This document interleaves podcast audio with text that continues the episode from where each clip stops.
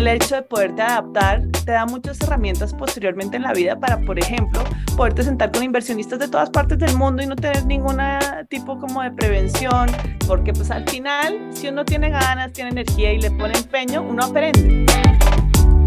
Mujeres y Dinero con Gabriela Huerta.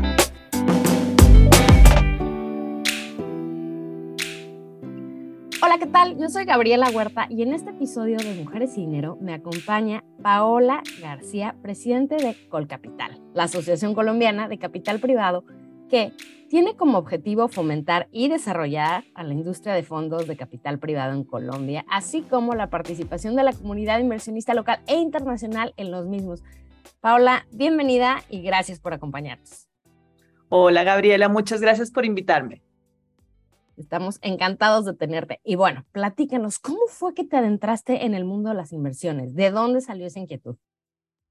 Bueno, yo te cuento que, eh, pues, digamos que de vocación, yo estudié administración de empresas, entonces empecé como con un, con una, un perfil bastante enfocado como en el mundo financiero. Mi primer trabajo fue en el Citibank, en la banca de, de, de, la mesa de dinero, entonces como que estuve muy metida en ese mundo financiero, después por cosas de la vida, eh, terminé eh, viviendo en España, donde continué como esa senda y pronto, después de tener algunos años de experiencia laboral, me di cuenta que mi, mi vida no era tanto detrás de una hoja de Excel, sino que me gustaba mucho más el tema de relacionamiento. Entonces aproveché un espacio como de pausa eh, cuando hice mi MBA, yo hice un MBA en Madrid, en el Instituto de Empresa, y ahí dije, no, lo voy a dar como un vuelco a este perfil financiero que soy eh, y quiero como explorar un poco más el área comercial. Entonces ahí, digamos que empecé a trabajar con temas relacionados con el mundo financiero, pero ya mucho más eh, como cara al cliente en temas de consultoría,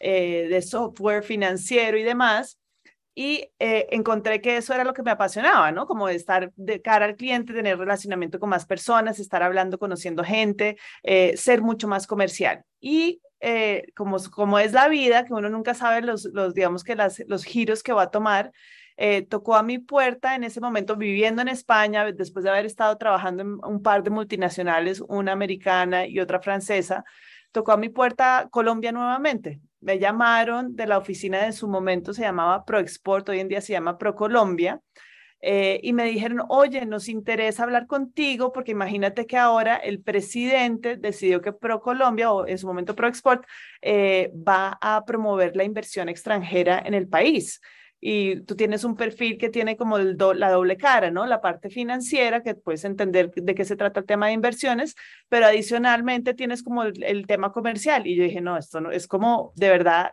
celestial. Yo decía que está la delicia después de estar viviendo siete años, ya no me acuerdo cuántos llevaba, por ahí unos, no, un poco más quizá en España, en, pues metida en ese mundo y que, y que tu país al que extrañas, añoras y cuando estás por fuera te vuelves infinitamente más patriótico, te toca la puerta y te diga, oye, ¿te gustaría esto? Y pues básicamente yo dije, sí, claro que me interesa y empezamos a hablar sobre el tema y la oportunidad era eh, la oportunidad de vender Colombia como destino de inversión para empresas españolas y portuguesas, porque en ese momento desde España se manejaba, la, pues digamos que el mercado portugués también, eh, que estuvieran mirando oportunidades de inversión en el país, en Colombia.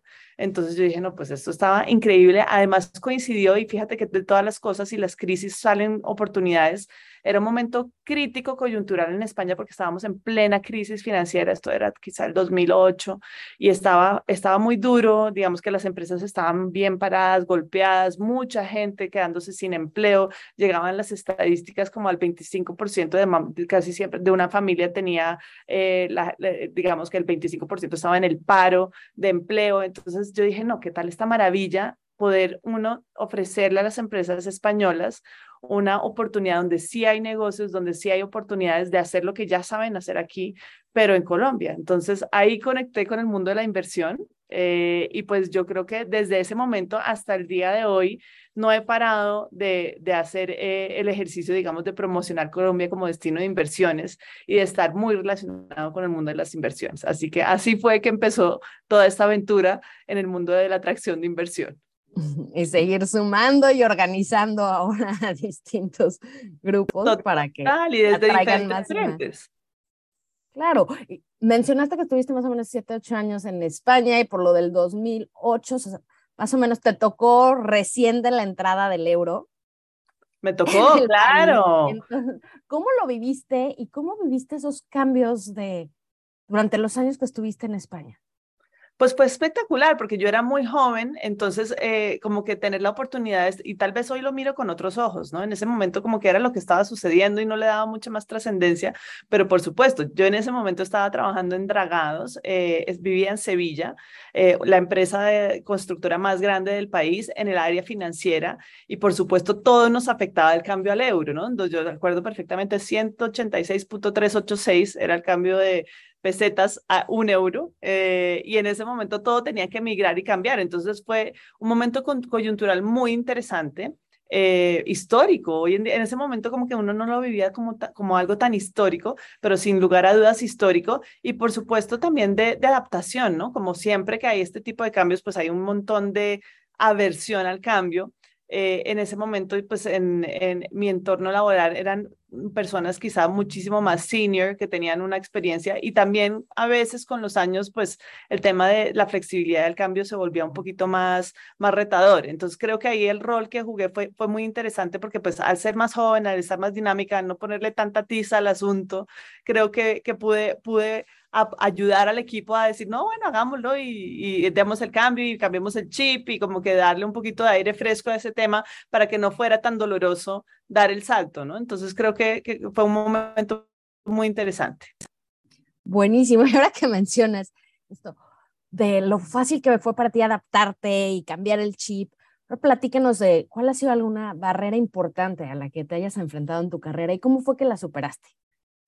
Pues mira, yo te tengo que decir que cuando, pues obviamente yo llegué a vivir a España, yo tenía 23 años, era pues, eh, aparte del Citibank, no había tenido ninguna otra experiencia laboral y fue muy, muy interesante porque yo pasé de estar trabajando en el Citibank donde los vicepresidentes tenían 28 años y era un ambiente súper dinámico y uno estaba casi como, yo digo que era como una especie de secta, ¿no? El, el Mail, el Phone, era todo, eh, era todo súper... Eh, fascinante, como un tema de mercadeo, de pertenecer, de apropiarse del rol.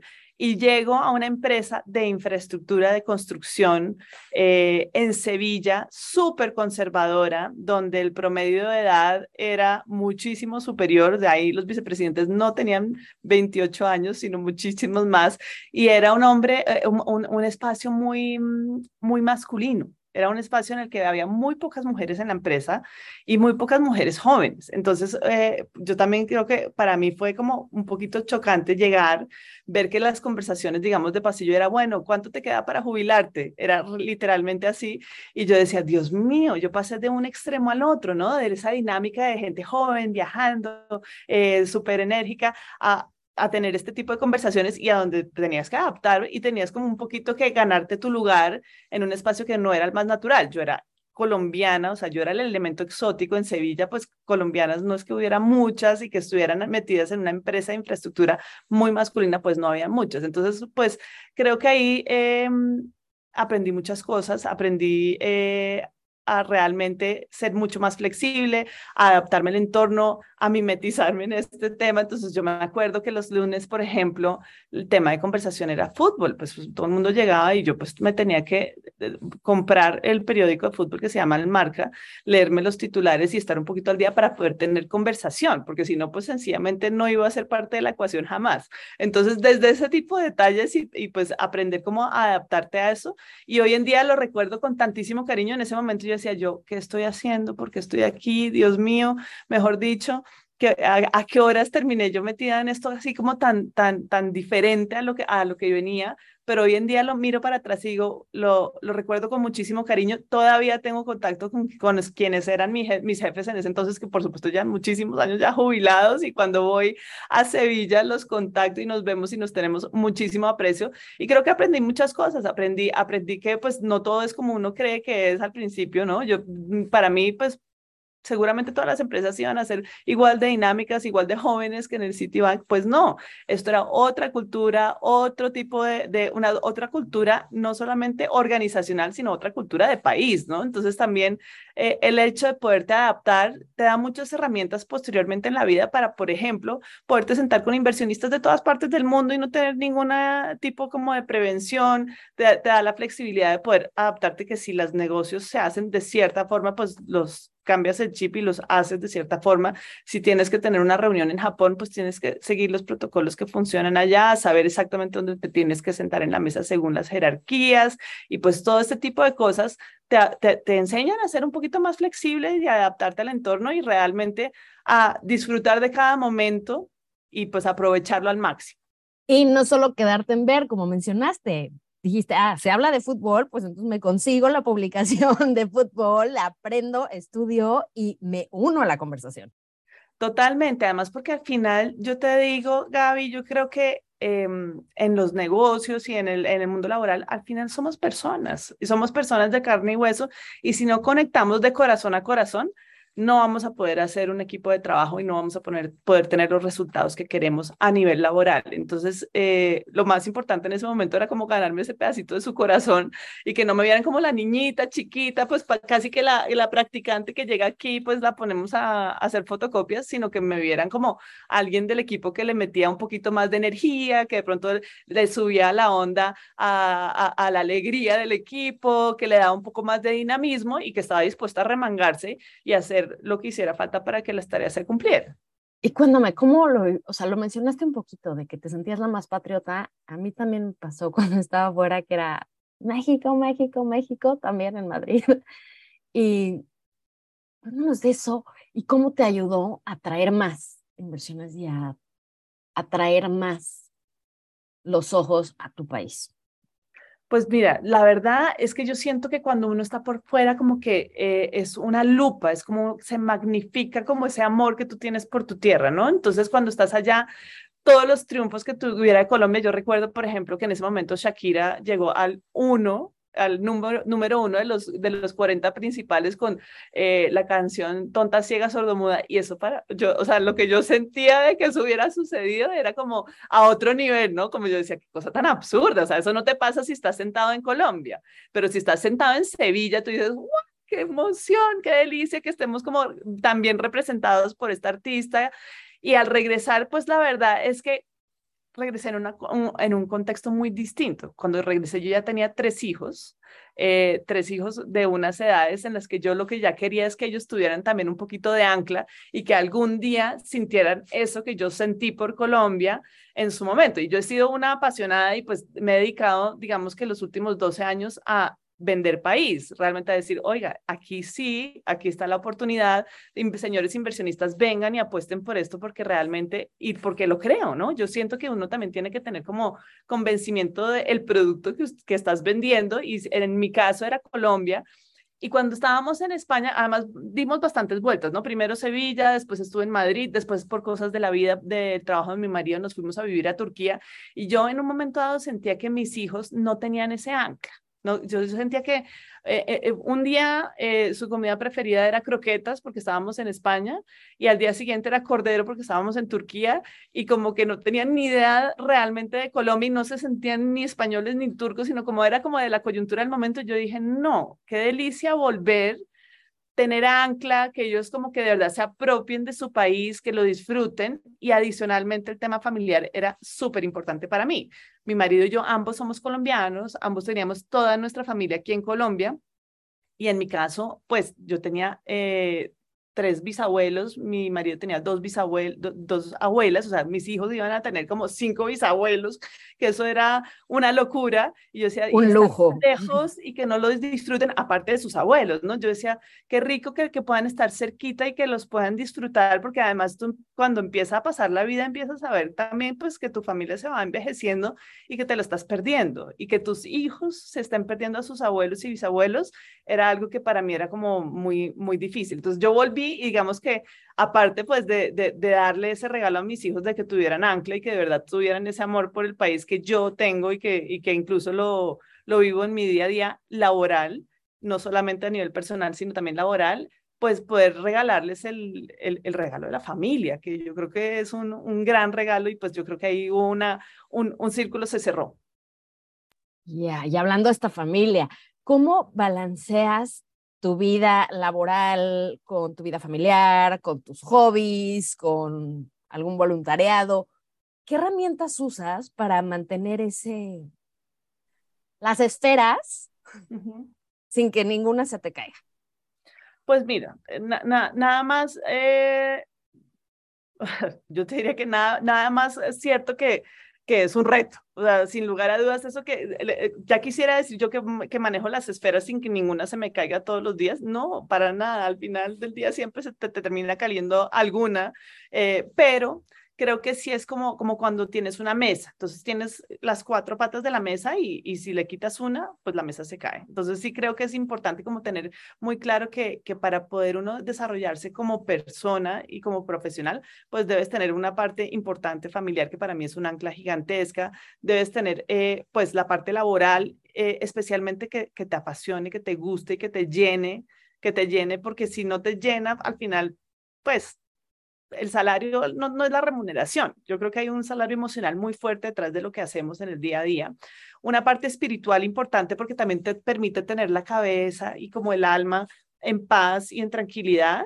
Y pues al final el tema también como de salud, ¿no? Eh, aprender a balancear que pues eh, no todo es trabajo, no todo es familia, sino que también te tienes que dar unos espacios personales para, por ejemplo, hacer ejercicio y que te mantenga un, equilibrio lo mejor posible. No siempre se logra, pero pues se trata de, hacerlo. Entonces, sí, tratar de hacer ejercicio por lo menos cinco veces a la semana, así sean 45 minutos, media hora, eh, para poder tener ese equilibrio. Con los niños, los niños son lo máximo porque los niños son flexibles y si los niños ven que tú estás disfrutando, que, o sea, si te ven todo el día estresada y furiosa, pues ellos van a decir, uy, quejarte de ese trabajo de mi mamá.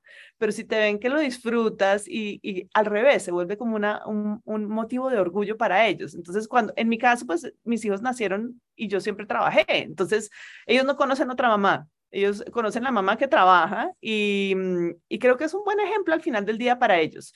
Y yo les, pues, les comparto y, como tengo el gusto de trabajar en una cosa que es completamente apasionante, que es eh, digamos que desarrollar país al final del día, porque así lo veo yo, yo no creo que sea un trabajo de, no sé, de atraer fondos de capital, sino que al final lo, que logramos en las regiones, esos casos de éxito, de impacto, cómo podemos transformar, ver cómo la sociedad se transforma, el número de empleos que se generan, etcétera.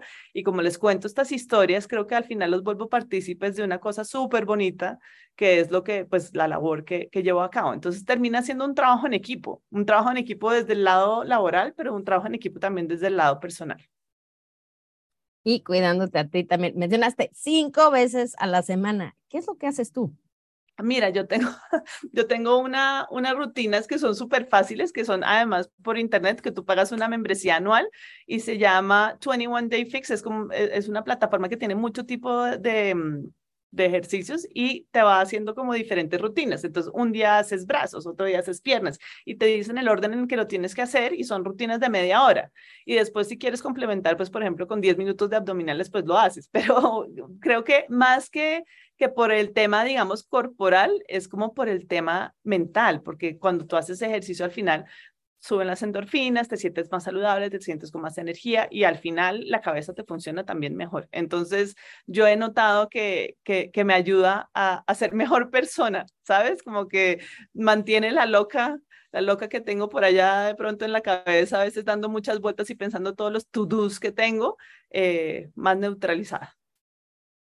Buenísimo, otro gran consejo. Nos has dado bastante en esta plática, pero ahora quisiera escuchar el mejor consejo que tú has recibido.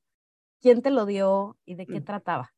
Pues imagínate, eh, tuve la pues como tuve la suerte de, de, trabajar en este tema de atraer inversión de todas partes del mundo, eh, tuve la suerte de conocer mucha gente de afuera que tiene diferentes tipos de filosofías. Y resulta que nuestro, en ese momento el director de la oficina que teníamos en Japón me dijo, oye, ten, conocí a, a una gente increíble que tiene una filosofía que se llama el Ikigai.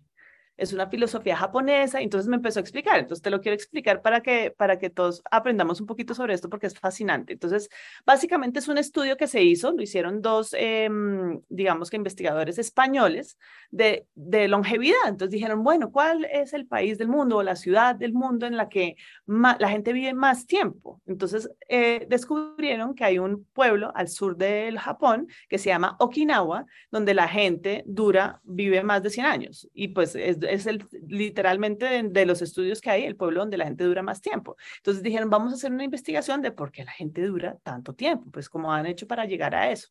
Y encontraron que en ese pueblo existe esa filosofía del Ikigai, que es como eh, el equilibrio realmente de vivir con propósito, vivir con propósito. Entonces es descubrir qué es eso en lo que eres bueno, que te hace vibrar, ¿no? Que te mueve la fibra, eh, por lo cual eres apasionado pero además que te de, lo, de lo cual puedes vivir, ¿no? Como que, y encuentran una serie de tips de cómo vivir mejor eh, y por qué ellos lograban tener eh, ese, ese estilo de vida, además no solamente vivir más de 100 años, sino más de 100 años con una calidad de vida espectacular, muy activos, muy presentes. Y era eso, era eh, el hecho de sentirse productivos, de tener comunidad, sentirse acompañados, sentirse respaldados, eh, tener vida social, era súper importante. Entonces mostraban incluso en algunos documentales a, a, estas personas súper mayores, pero que los viernes se reúnen a tomarse su cervecita y tienen su momento como de, de, de también alegrar el espíritu hablaban del tema de la actividad física y del tema de la alimentación. Entonces, eh, ahí también era importante como que nunca debes eh, comer tanto de sentirse ya, de sentirte demasiado lleno, sino como que siempre comer menos de lo que necesitas, porque eso te da una ligereza. Bueno, y tiene una, una serie de tips y, y tiene como una gráfica en que está en el centro ese Ikigai y uh, se juntan como todos los temas que son importantes en la vida, esas cuatro patas que digo yo de, de la mesa para mantener el equilibrio, ahí es el Ikigai. Entonces, eso me impresionó y yo dije, uy, qué delicia, o sea, me pareció divino y dije, bueno, ¿cómo, cómo hago para vivir mi vida con más propósito, no? En donde yo use mis talentos a favor de la sociedad, pero que además eh, eso eh, me alimente a mí, ¿no? Que me apasione, que me guste y si, y si puedo vivir de ello, pues mejor dicho, mejor imposible. Y creo que eh, todos deberíamos buscar cuál es nuestro ikigai y trabajar todos los días para que ese equilibrio se dé y podamos ser pues más felices, pero también contribuir más. Entonces yo diría que ese es el consejo, ¿no? Como que me, me presentaron buscar tu propósito.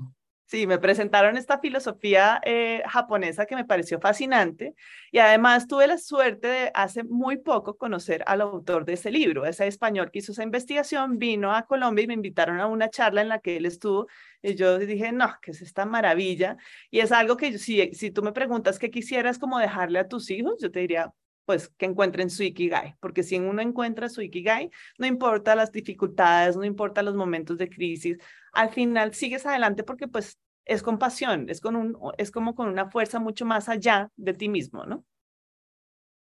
Y que de una u otra forma va acomodando todo el camino.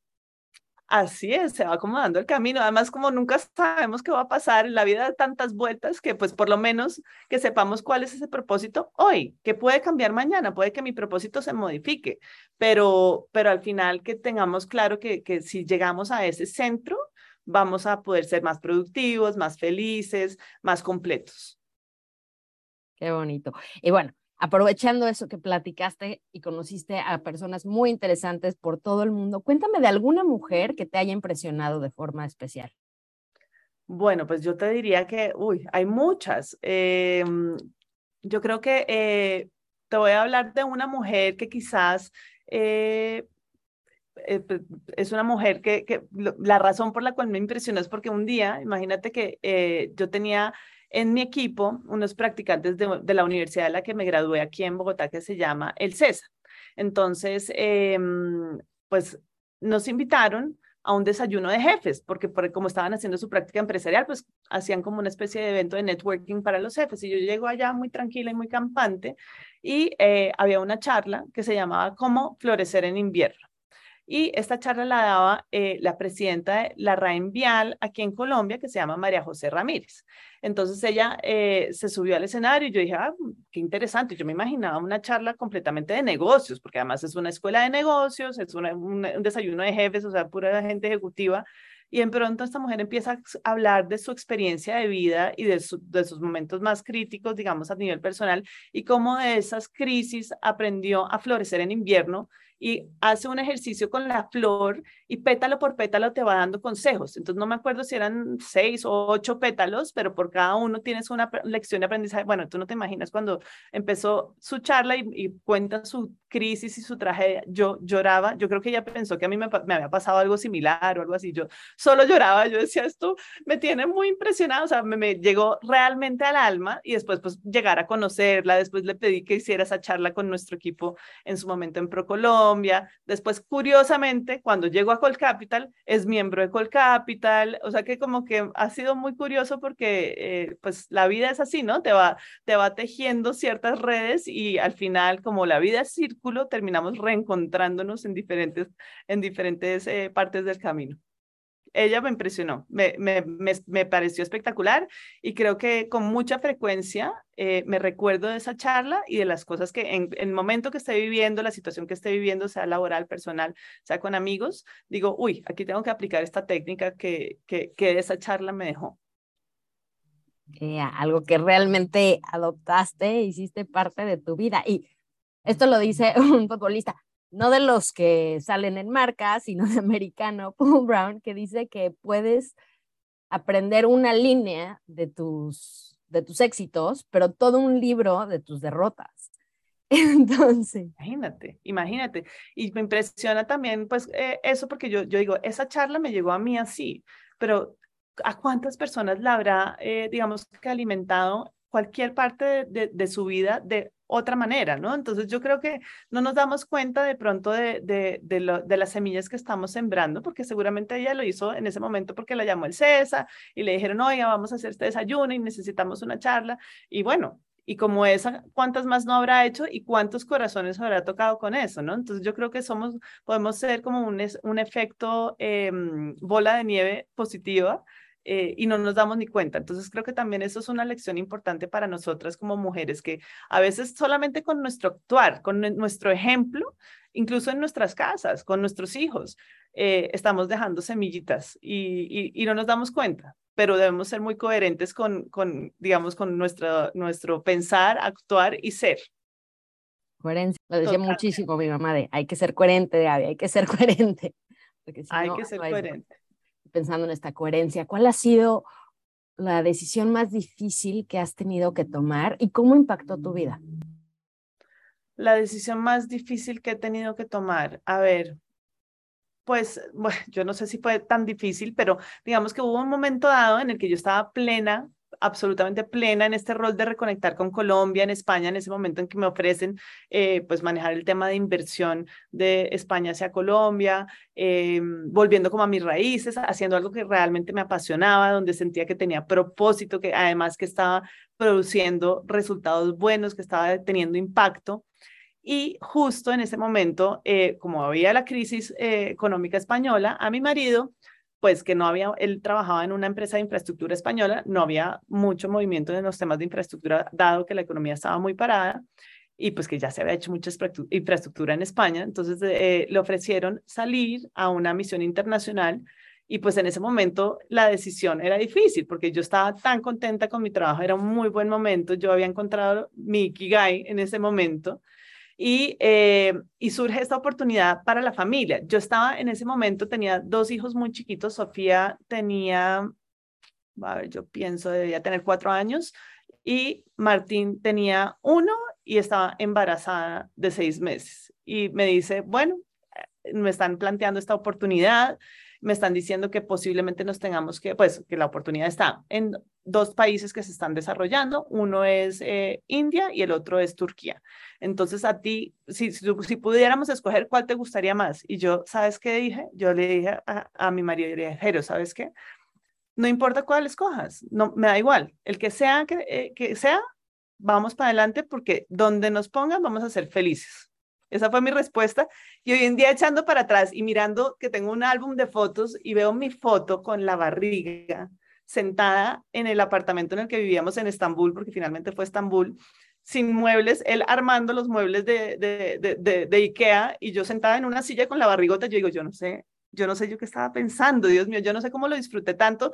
Hoy en día, en retrospectiva, dijo, menos mal, menos mal, yo no sé, algo debía estar pasando en mi cerebro por el embarazo, en la, el que tenía como una, una anestesia o algo, porque yo miro para atrás y digo, yo no sé cómo hice para hacer una mudanza, para tener tres bebés en la casa, para ¿no? Todos estos cambios con las hormonas alborotadas, pero al final funcionó y si yo pudiera repetirlo, lo repetiría mil veces. Fue una época de la vida en la que fue familiarmente espectacular, que disfruté infinitamente, una cultura que, mejor dicho, me, faltaron como 10 años viviendo en Estambul porque estuvimos solamente dos, pero fue fascinante. Entonces yo te diría que fue una decisión difícil, fue un momento crítico, pero también depende, como tú decías, vivirlo y como decías, verlo. Si tú quieres ver el vaso medio lleno, lo vas a ver medio lleno, pero si lo quieres ver medio vacío, pues lo vas a ver medio vacío. Entonces siempre mirar las cosas con ojos como de generosidad, ¿no? De si esto está pasando es por algo y abracémoslo, ¿no? Embrace it, como dicen los americanos. Sí, es lo que hay, pues es una situación y lo mejor para la familia es esto, entonces vamos a, a trabajar en equipo como familia también, ¿no? Y tú lo dijiste, la decisión fue ser feliz.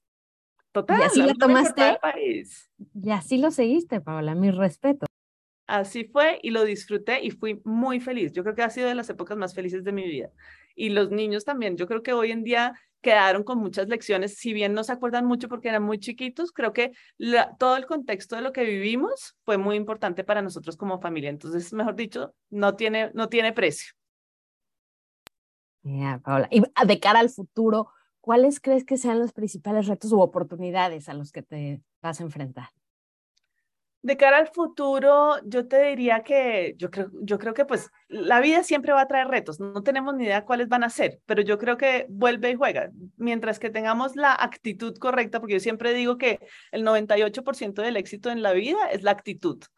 Y el 2% es la aptitud, porque pues al final, si uno tiene ganas, tiene energía y le pone empeño, uno aprende todos, o sea, a no ser de que tengamos un problema, pues ya diferente, pero si uno, si uno quiere, uno puede. Entonces, eh, mientras que tengamos actitud, esos, esos retos se van a ir solventando y vamos a empezar. Si se cierra una puerta, abriremos una ventana.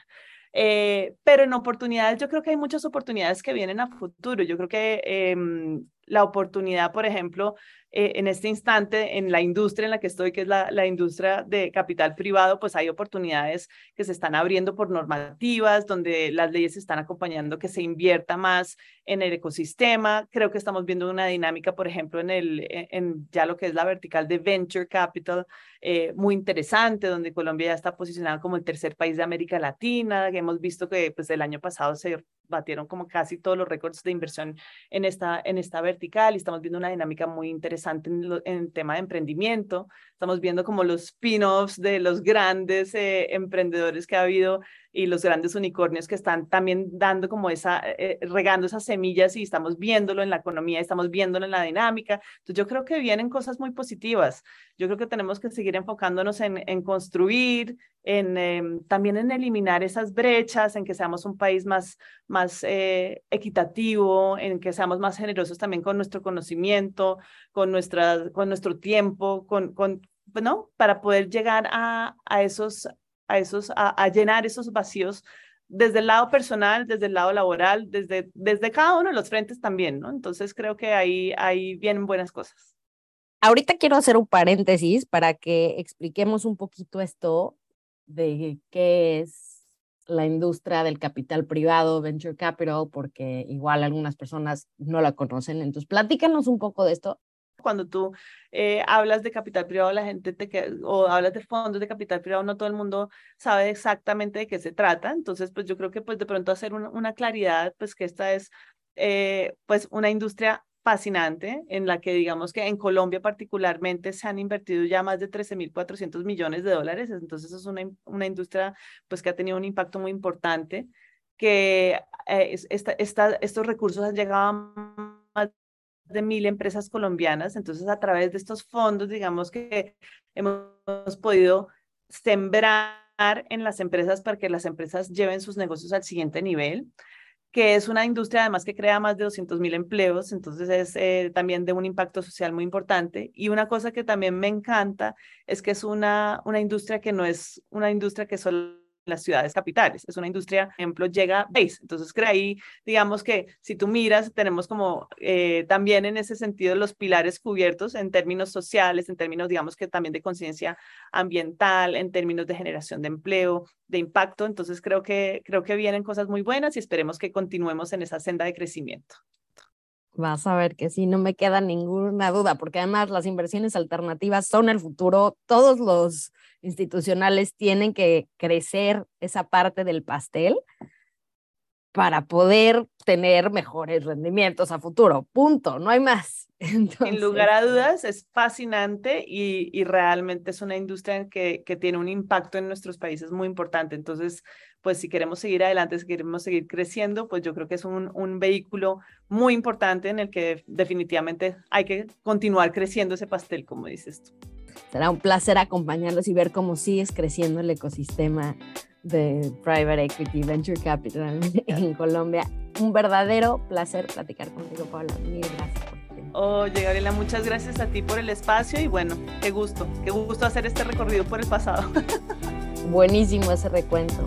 Gracias de nuevo y a ustedes que nos escuchan también. Muchísimas gracias por acompañarnos. Esto fue Mujeres Dinero. Yo soy Gabriela Huerta y hasta la próxima.